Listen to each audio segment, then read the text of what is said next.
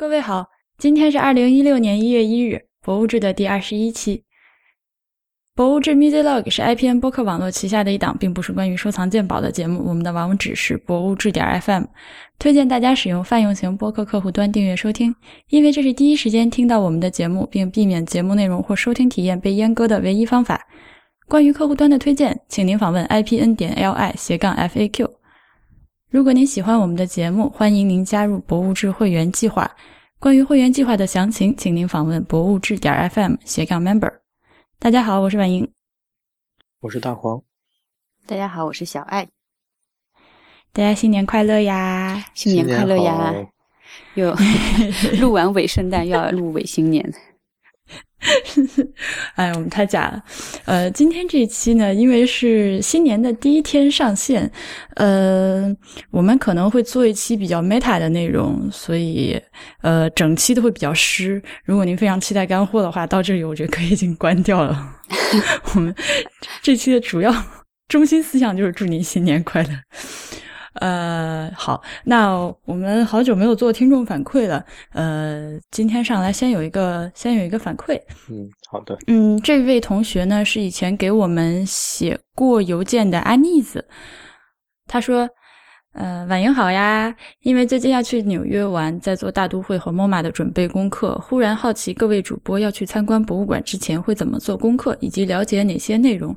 不知道可不可以做一期去博物馆之前要做什么的主题？呃，然后他说他自己，呃，我的话会先在官网看两部分内容：Highlight of the Collections 和正在进行的特展，然后从中从中发现一些自己感兴趣的，记下简单说明和展厅号。接着我会有目标的搜索一些个人比较偏爱的展品类别，比如画作就搜一些自己喜欢的画家，呃，最后看看相关游记或者文章，类似什么去大都会不容错过的实践产展品之类的，跟机场读物一样的东西，但偶尔也会有一些发现。最后打印一下博物馆平面图。把展品标在所在的展厅，规划一下路线。因为在纽约时间也不长，打算去了把先想看的东西看完，其他东西就看缘分。呃，然后他说，我原来也试过不做功课，去了直接挨个转，看到认识的喜欢的作品就高兴下。这样，呃，绕墙 绕墙面壁的结果就是直接在伦敦的国家美术馆转到犯恶心想吐，外加几年之后完全记不清看到过什么，除了个呃，除了印象特别深的名作。然后他就问，不知各位主播能不能说说你们都会准备些什么？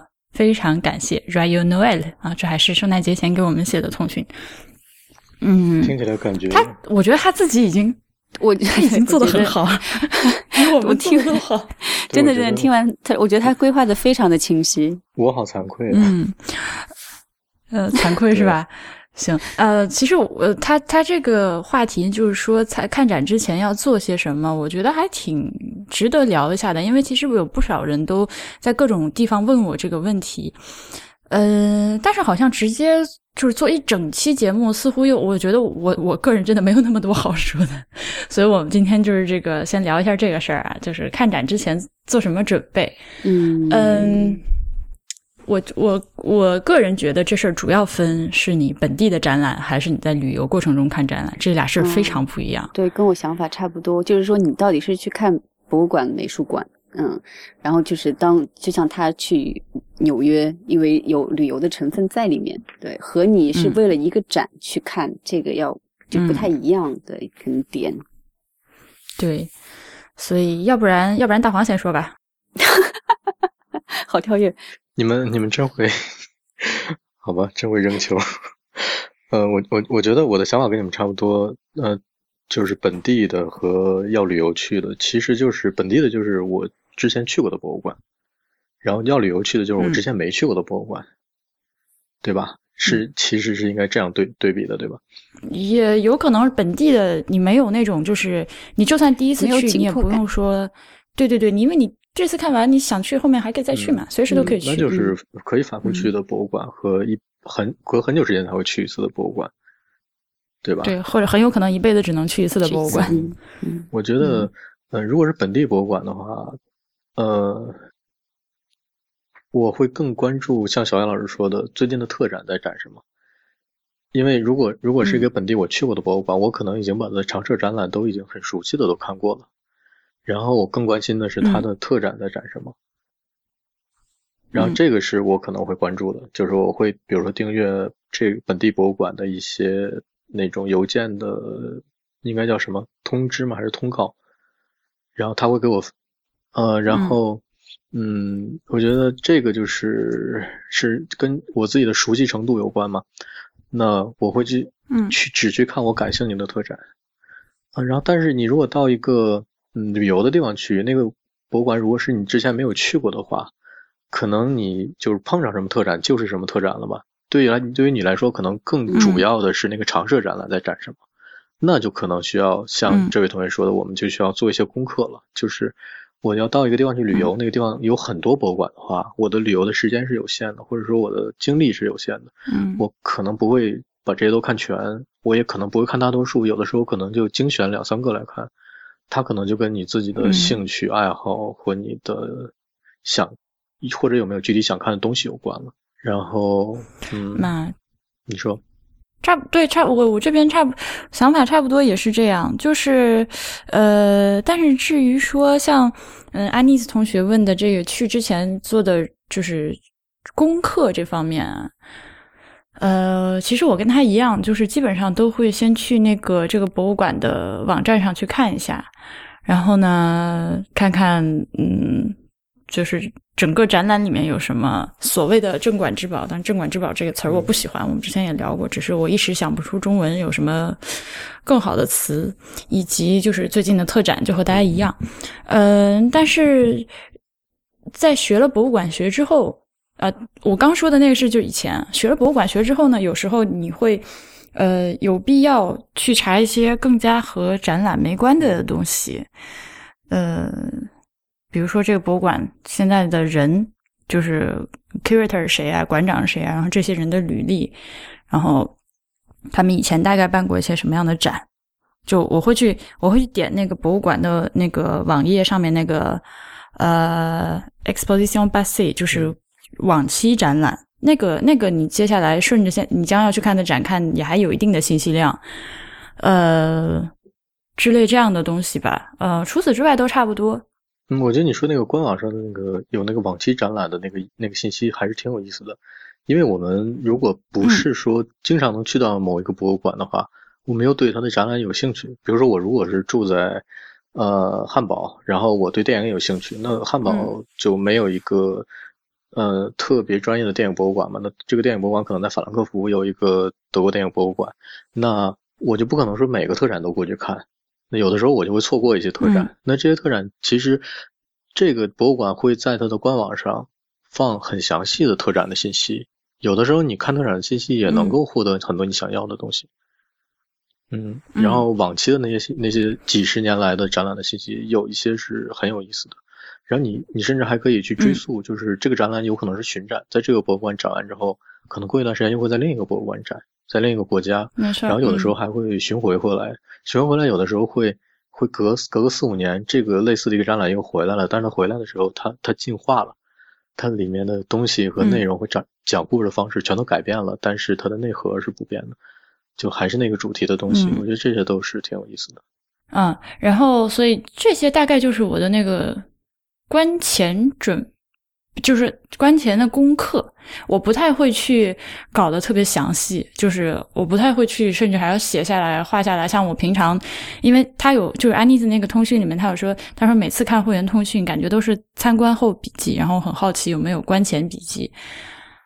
大部分时间没有，没有。我一般我会担心有一些特别的展品在会错过，所以我可能会在进门的时候拿一张。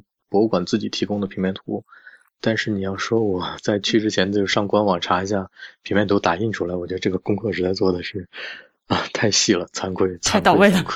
嗯 嗯，然后我我补充一点比较重要的信息啊，就是不管是说去本地的还是非本地的展的话，最重要的一点是还要查看闭馆的时间，就是它这个。什么时候开，然后什么时候结束？还有就是说，是不是你去的那一天正好赶上他们这个博物馆或者美术馆休息？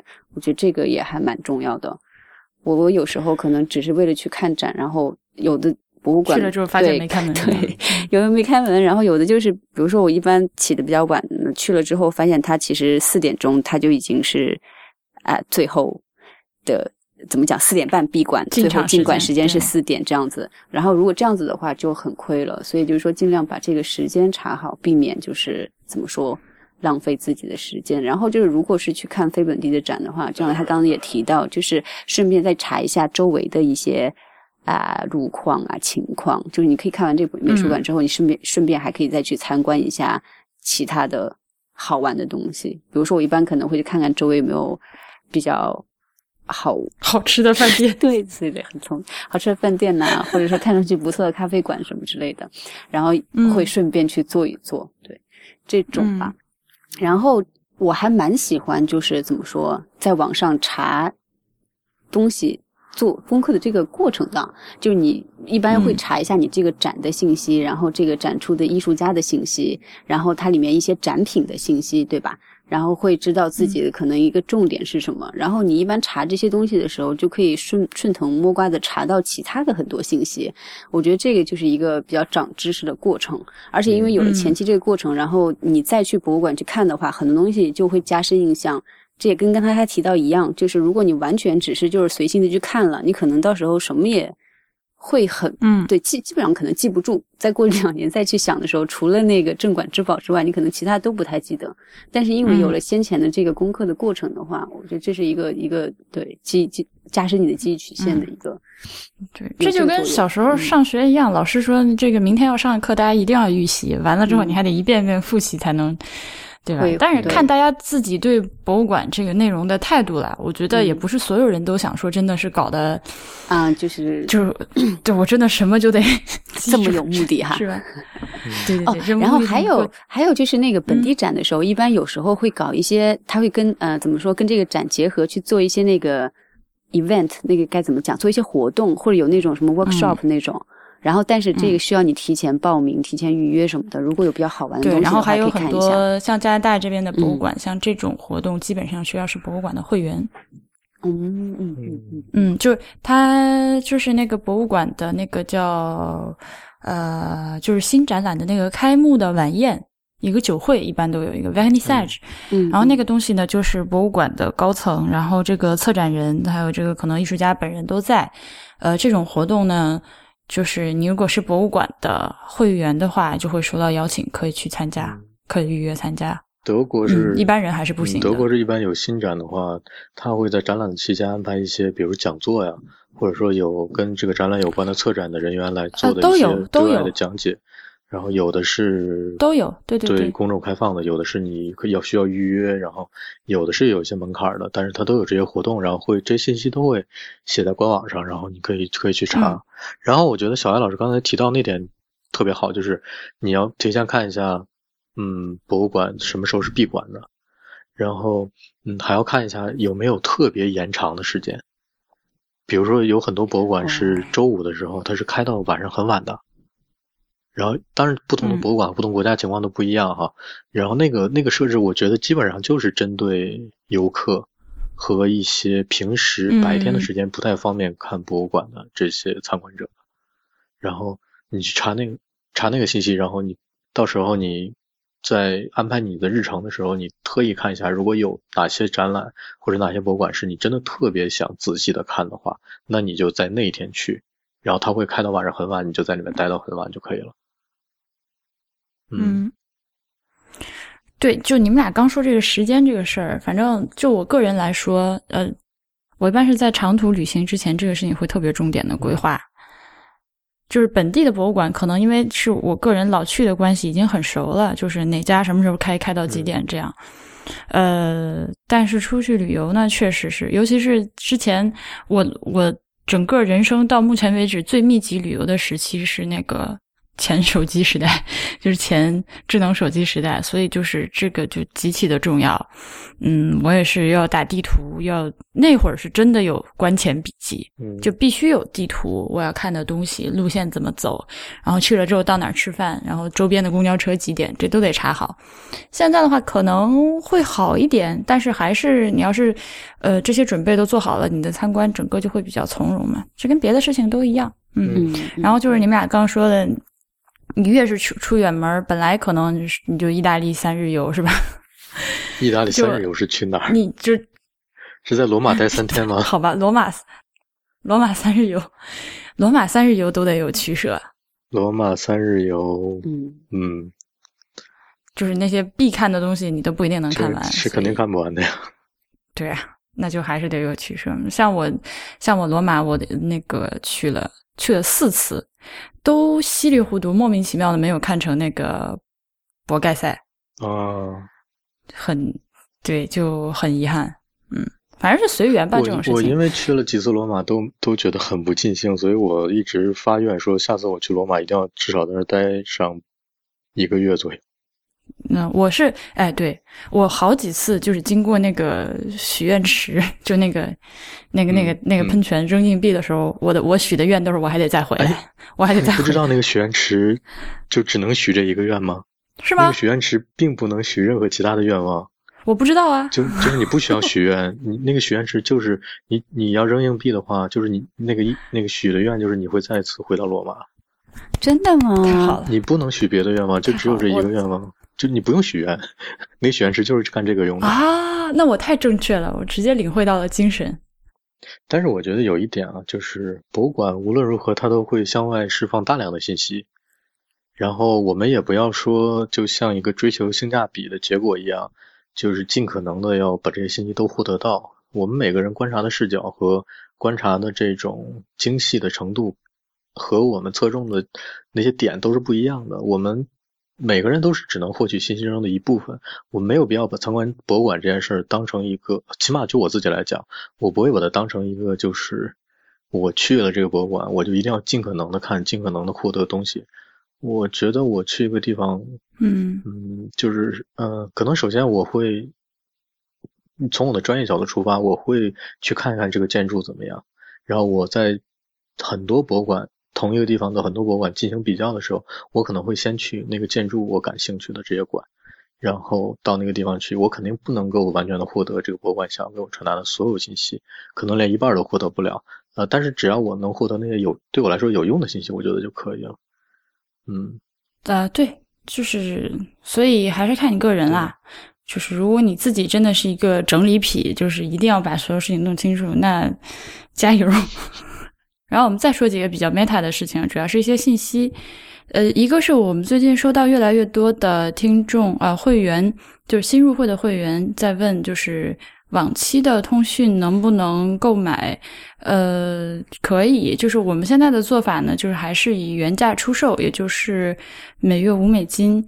比如说你想看十一月份整月的通讯，因为当月呢，呃，是我连发了四篇，然后再加上大黄的，所以挺多。但是还是按照五美金的这个价格，就是不是按篇数，而是按月份这样。呃，所以如果我们的会员们有这个购买的意愿的话，你可以直接给博物志 ipn 点 li 发邮件就好。嗯这是一个事儿，然后还有一个事儿呢，就是我们最近终于开始在知乎专栏发东西了。嗯、这个知乎专栏其实，在博物志上线之前我就开通了，但是我一直没有想好这个地方到底应该发点啥。就可能也是因为我个人对知乎整个我整个对知乎我就很不喜欢，呃，所以就一直拖着没发。但是后来最近终于想了想，开始弄了。所以大家如果想，呃，就是有一些想知道的，或者是有什么问题的话，或者有什么想在知乎专栏里面看到的东西的话，也都可以给我们发邮件。这知乎专栏的地址呢，就叫专栏点知乎点 com 斜杠博物志。然后我会把这个链接也放在本期的页面上。嗯，我们首先在知乎专栏上就发了之前的会员通讯的试读。对，所以您以前呃，如果好奇通会员通信长啥样的话，就可以去看一眼。啊，我们今这个目前已经发了的这个试读呢，是呃大黄做的汉堡国际海事博物馆嗯的一篇通讯，然后嗯，他的呢跟我的又特别不一样，然后过几天可能我会再发一篇我的，大家可以一起看一下。嗯，这是以上是事务性的内容，呃，所以呢。在勉勉强强开通了专栏之后，我们还是要说，真正我真我个人真正最喜欢的，呃，和听众还有会员的沟通方式呢，就还是邮件。嗯，是的，嗯，对，所以有事还是写邮件吧。呃，这个事务性内容到此结束。嗯，接下来呢，就是我们要节目从诗走向更诗，就是 博物志开播以来。一直到年底，然后现在已经到了新年，呃，我们三个人来闲聊一下，就是呃这几个月做节目的感想吧。嗯，我们从八月份开始做的，已经做了四个月了，是吧？对，还是我不知道你们会不会再返回去听之前的节目。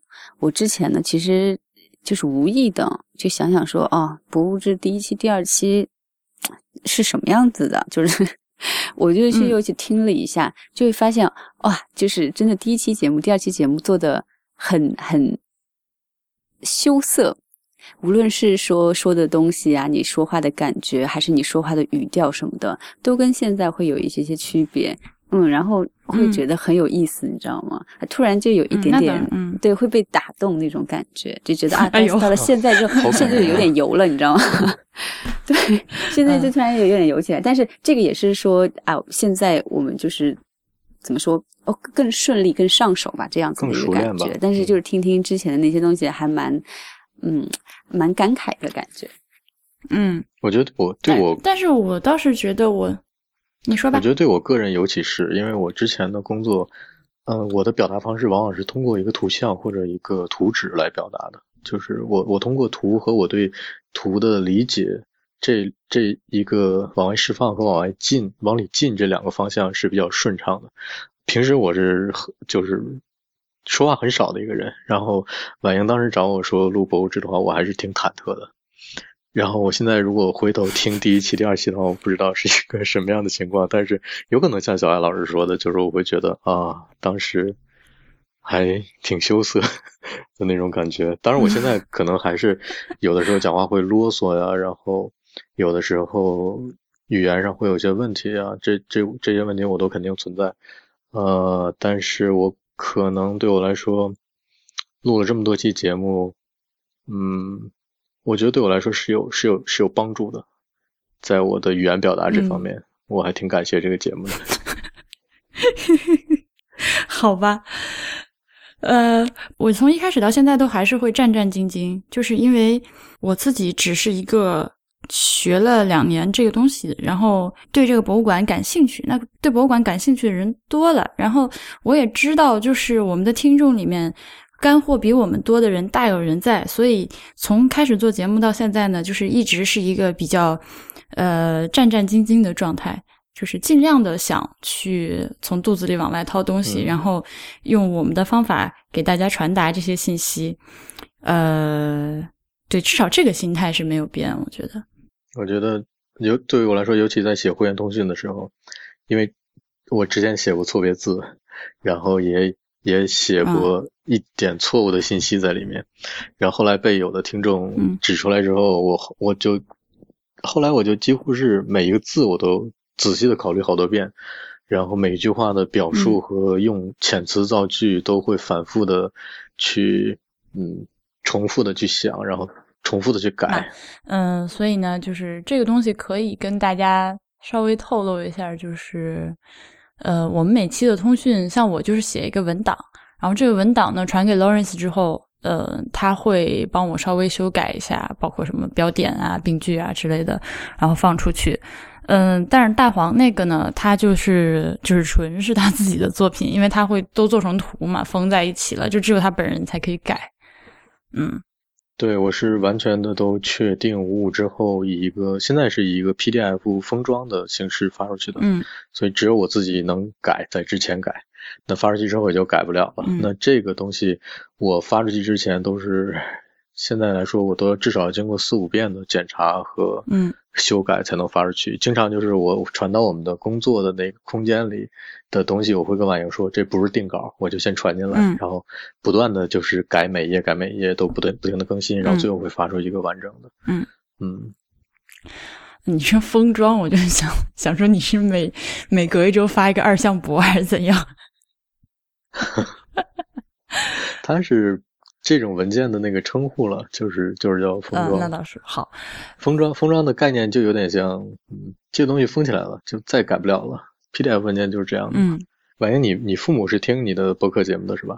啊，他们听哦，真的他们超好玩，他们小艾老师的，哇，我跟你说，他们特别好玩，他们不是一一个字儿英语都不会嘛，但是英语那期硬是听完了。我说，好感我人哦！问我爸，我说，好棒！我说你听个啥呀？他说，我就听听听听感觉我，听听你声音啊。再说，对啊，再说万一你中间突然开始改中文怎么办？我那好吧，爸爸好棒哦！就很坚持。哎，所以你们周嗯围听你们节目的熟人多吗？不多，我有一些，但是不是很多。我也不多，因为我对我也没有什么朋友。你不要这样说。中枪。嗯，因为熟人的话，他们会觉得，要不然就是对我太熟了，然后我在节目里说这些东西，他们平常的日常都已经听过了；嗯要不然就是，嗯，一般的熟人呢，你知道现在就是当你去跟你的朋友说我最近做了一个什么网上的东西的时候，嗯。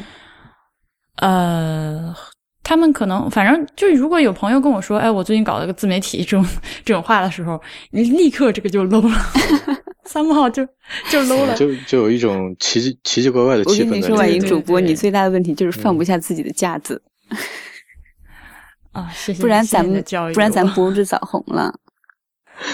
我觉得对我来说比较重要的是我，我父母开始听这个节目，啊，因为我平时是那种往家里打电话呀和父母联系比较少的人。嗯，我也是，嗯然后，而且我觉得我们这一代人，就是由于和父母之间的那种，呃，教育背景和那种对世界的认知的特别大的差距，有的时候我们在想什么，我我们就是我们可能没有途径让父母知道，就是互相沟通会有一个问题。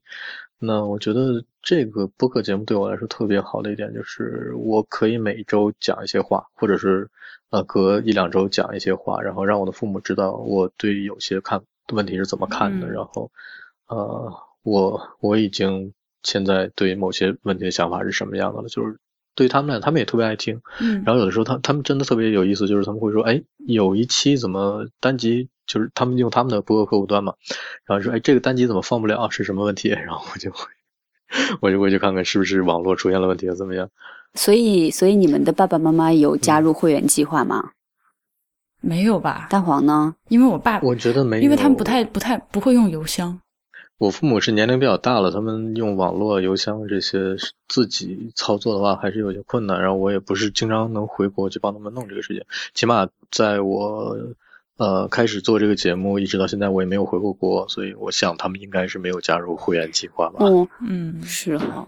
但是我也有，但是我是有跟我妈说了，就是你自己听听就好。你至于说你要想把它就是呃宣传推广给你的牌友们，就是 没有那么大的必要，我也是这么说的，我就是说，不要去干扰那个叔叔阿自己听听就。好了，就对对，不要把这个东西就是到处跟人说呀之类的，没有必要。嗯，所以我们才红不了，知道吗？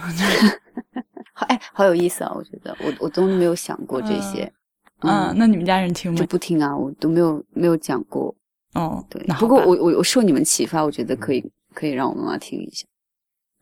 嗯，但是我其实我是一直推荐我家里所有的长辈听《太医来了啊，嗯，是的，嗯》。，呃，我也推荐他们听了。对我我我是跟他们说，嗯博物志你们不听就算了，反正这事儿跟跟你们的生存也没有什么 也没有什么直接的关系。但是太医来了的应该听，尤其是呃听一听呢，多听一听呢。我就跟他们说，你们不能光听内容，你们要听听看医生们是怎么想的。然后这样，下次你们再在朋友圈里面转发那种十种那个危害致癌物质，还有什么这些东西不能吃啊，什么不转不是中国人的时候，你脑子后面就会有一个小小的田太医或者出太医的声音。嗯，我是希望是能这样。有道理。嗯嗯，就是刚刚大黄就讲说啊，呃，怎么说录博志就对他的影响嘛，就说嗯，对。我觉得我后来也想了一想，因为我我之前从我录第一次节目我就讲嘛，我就是一个素人的嘉宾嘛。本身其实，在加入这个节目之前的话，想的真的是很少，反正就觉得说，哦，有有时间的话可以来录一录。然后没想到录这么多期，哎，不要也不能 不能说录了这么多期，就是还蛮时常对露个脸呐、什么之类的那种。然后我就后来想一想啊，就这几个月里面。有什么样子的变化？还真的有一些东西，除了就是刚才大黄讲，就是你会更关注自己说话这件事情。嗯，我可能之前也是一样的毛病，可能会比较没，有时候会没有逻辑啊，讲话比较啰嗦啊，然后还会很有很多什么然后啊，就这样啊，所以说啊这种。虽然现在仍然没有。改的很好，但是突然开始去注意这方面了。我觉得这个这个是一般情况下你很难去修炼到或者注意到的一个情况，所以我也在此我也非常感谢博物志。对，我们不要搞得跟播节目就要停播了一样，拜托。我们节目一嗯，请请听众放心，我们的节目还会一时半会儿不会停播的，因为我们还有很多很多失货。对。对，你说那个就是呃，拿然后当发语词这个事情，我真的很烦。但是我自己有时候也会也会说。那我觉得我就经常说。嗯，哎，这是从什么时候开始的？然后怎么样？然后怎么样？就等我等我自己发现的时候，我发现我已经在然后了。对我也是。嗯，大家跟我们一起加油，改掉这个坏习惯吧。好吧。好，然后呢？然后呢？就是 我觉得。我我以前就是逛博物馆、美术馆什么的，其实也没有什么美目的啊，就是比较喜欢美的东西啊，喜欢新鲜的东西啊。然后我又觉得，哎，艺术家去创造，就觉得这些事情也还蛮好玩的。嗯嗯，对。然后也也也也存在一些些说啊，去装个逼啊那种样子的想法。嗯，但是呢。聊了博物志以后，也没有变得更深刻，就是了。但但是怎么说呢？就是你们、你们、你们进你们每一期的主题，你都会去关注一个细节嘛？比如说关注建筑，关注展馆本身，关注陈设，然后甚至说去关注厕所、关注商店这种。然后这这个对我来说启发会蛮大的。嗯，虽然我说我没有变得更深刻，但是我会发现啊，你的视野会变得更开阔一些，而且你的心会变得更细一些。嗯，你突然就会发现，对。就是你会发会发现更多东西，我觉得这个对我来说，现在对我来说，我觉得啊，看博物馆或者去逛美术馆的话，是一件更有意思的事情。所以这点是不是很重要？对我估计可能就是很多听众应该也会有这样子的一个感觉。对，我们会收到这样的一些听众反馈，就是说，呃，所以其实然后说到这个，就我就觉得，像我们节目，呃，其实。真正非常就是在日常生活中比较频繁的去博物馆或者特别爱逛博物馆的人，其实我觉得不是很多。嗯，还好，就是可能大家就是一对一般的那个文化生活有所那个，就会在这方面有消费的人呢，他可能一年至少去个一两次。但是像我们这样就是比较高频的去博物馆的人，确实比较少。嗯嗯，所以我说过一句半开玩笑的话，我说我曾经说过，如果有一天我们的节目突然火了，就是大家都来听我们的节目。那可能是我们什么地方做错了，可能吧，就就是这种事情到底要不要希望它发生呢？Anyway，呃，所以当我们收到那个呃有不少的，真的是有不少的听众反馈在说，就是自己日常都会特别喜欢去博物馆，然后听了我们的节目之后会呃看博物馆的时候会有就是就是脑子背后有很多更多的小声音啊，我们的时候就觉得啊，果然我还是。做了一点好事的感觉啊，好开心！反正我如果收到这类的听众反馈的话，我心里还挺感动的。我觉得我们做的事情是有意义的。我不知道对大家生活上有没有一些什么样子的改变呢？就是录节目花时间嘛，写通讯要花时间。就这方面的话，你们会哦？你说大家指的是我们哈？嗯，也就我觉得你们的通讯录其实是非常有价值的。对我觉得对对说那些博物志的会员来说的话，我觉得这个。不能说毋庸置疑吧，但是就是说这个肯定是，嗯，很有意意义的这一块吧。所以我就问，对你们两个的生活有没有产生什么样的影响？嗯，那个我实话实说，我觉得就是对于那个东西有意义的人，他就很有意义。嗯，我也是这么觉得。对，就是你觉得它有意义，它就很有意义。但至于说刚才小爱问的对于生活上、嗯生活节律的影响呢？呃，其实这个我觉得真的是要感谢 Lawrence，因为他一开始的时候他说让我们开做开始做这个节目就呃开通会员计划，我和大黄都是就是觉得哇不要吧，对我们当时觉得压力还挺大的。啊、嗯就是因为我们，呃，就是你是谁啊，对吧？因为我看到我们的那个 iTunes 上面有人给我们留言，有一个人留言说是是主播是谁啊都不知道，然后就打了一星的那个，呃呃，就可见对于一些听众来说，你这个人就是做主播的人是个人物，是大小是件事情，嗯。嗯。就他们会很在意你是就是说话的人本身的地位，就是，所以像我们这样就是完全之前在网络上痕迹几乎就是没有，就是绝对就是众就是就是路人的人出出来做一个节目，然后一开始就还开会员计划呢，我们是很忐忑那我们现在要不要重新介绍一下我们自己？啊。就是我们重新介绍一下自己，然后嗯你说你是婉莹，我说我是大黄，小爱说他是小爱，然后就结束了，这这个梗就结束，好不好？行，大家好，我是婉莹。大家好，我是大黄，大家好，我是小爱。我们三个就是博物志的主播，嗯，这就是我们是谁，嗯。但不管怎么说吧，所以就是有了这件事情，就是每周必须要定时上线，然后呃，再加上会员通讯，因为是拿着钱的嘛，所以 收人钱手软，所以必须呃，像我就是这种拖延症比较厉害的人，就真的是每周必须在那个时间你要搞出来一个东西，嗯。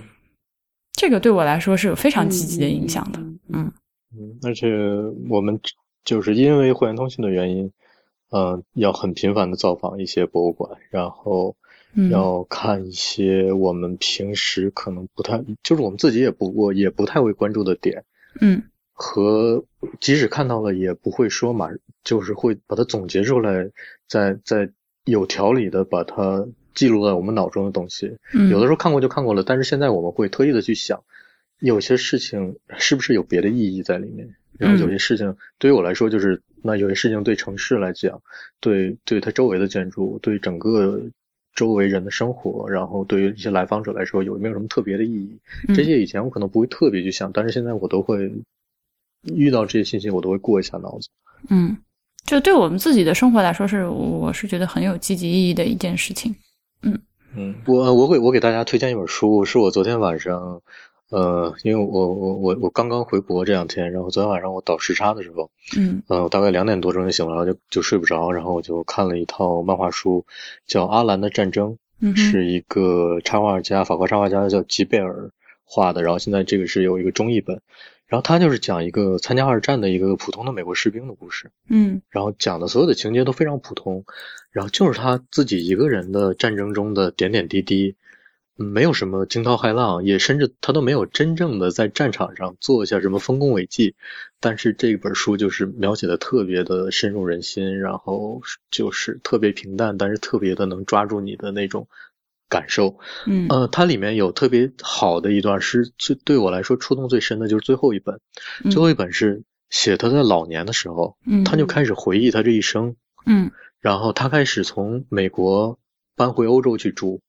然后他他觉得欧洲那个东西，就是他在战场上经历的那些，他交的朋友，他的那些感触，反而是一个更真实的生活嗯和更深层次的一个心理上的慰藉。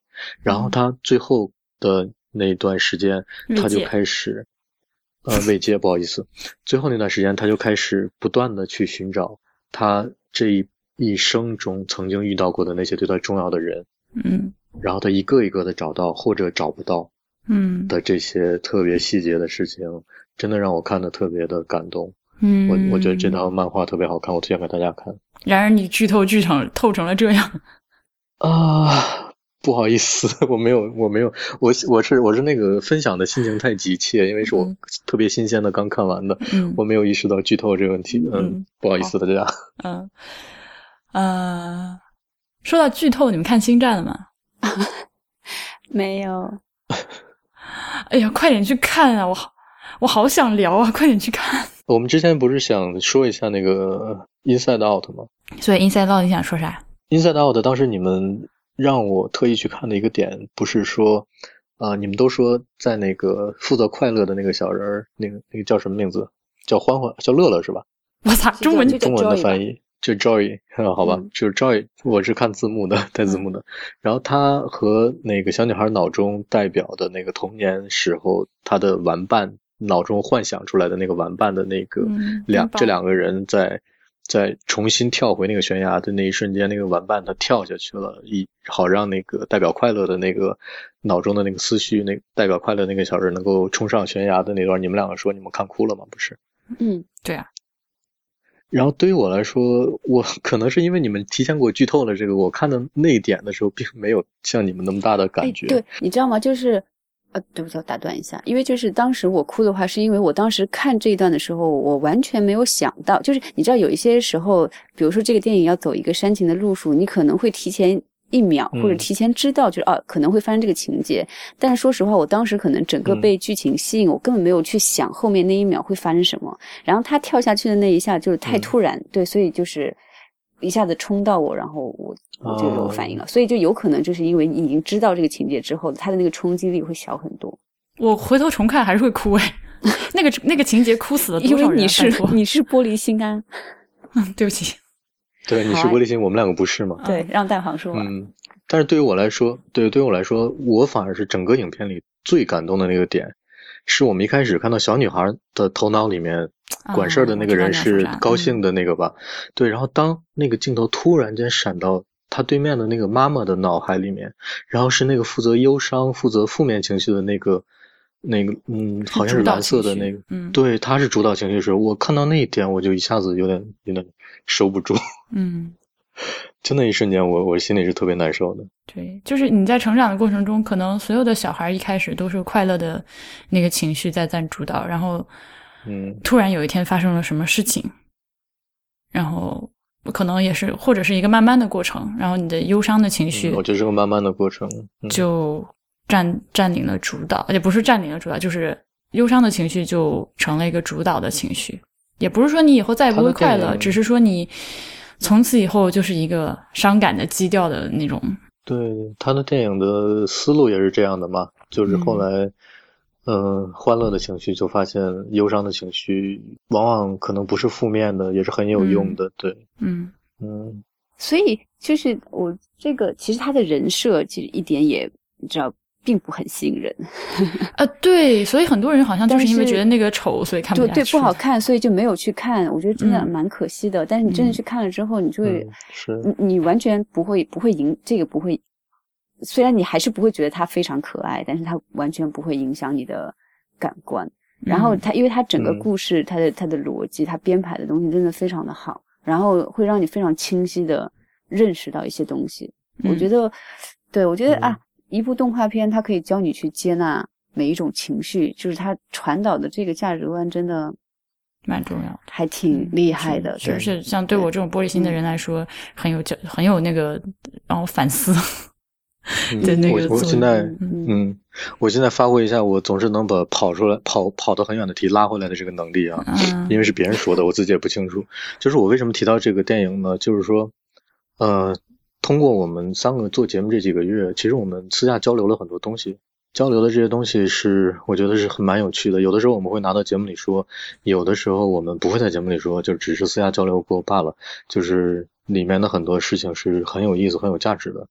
嗯呃，然后也是对我，我反正我觉得你们跟我说的好多东西，我以前都没有关注过，也没有看过。嗯，但是后来你们跟我说了之后，我再去看，我觉得都挺有意思的。还有你们提供的一些观点，对我来说也是挺挺奇特的角度，挺有价值的角度。拉回来拉的好硬嗯，啊。那我们这个失货，要不然就到此结束这本期。对嗯、那那我觉得以头脑特工队来来结尾也蛮好的，反正就是说这个挺有意思的，嗯推荐大家去看一看。嗯，然后等我们都看了星战之后，回来再说星战的事儿。好说不定头脑特工队是今天最干的东西。哎，我可以再吐槽一下那五啊个主要情绪的中文的译名吗？啊，我都不知道，我天呐，乐乐要死吗？叫！乐乐、悠悠、怕怕、燕燕和怒怒。这种活活就把一个明明是全年龄向的作品搞成一个低幼向，嗯，那你觉得应该怎么翻译呢？我觉得如果就叫就叫高兴、忧伤、愤怒，我觉得这个没一点问题都没有。嗯，对，我觉得你说的这个有道理，就我们直接就管它叫快乐忧伤，这样就很好。你叫啥就是啥嘛，对吧？哎，好吧。那么本期失货到此结束。呃，博物志是 IPN 播客网络旗下的节目，我们的网址是博物志点 FM，新浪微博是博物志播客，知乎专栏是博物志，Twitter 和 Instagram 都是博物志的全拼。特别推荐您关注 Instagram。如果您想入会支持我们，请您访问博物志点 FM 斜杠 member。如果您有反馈，欢迎来信到博物志 at IPN 点 LI。最后，我们也欢迎您收听 IPN 播客网络旗下的其他几档非常精彩的节目。IT 公论、未知道、内核恐慌、太医来了、流行通信、High Story、硬影像、无次元、选美和陛下观，感谢收听，再见。再次祝大家新年快乐，再见，拜拜。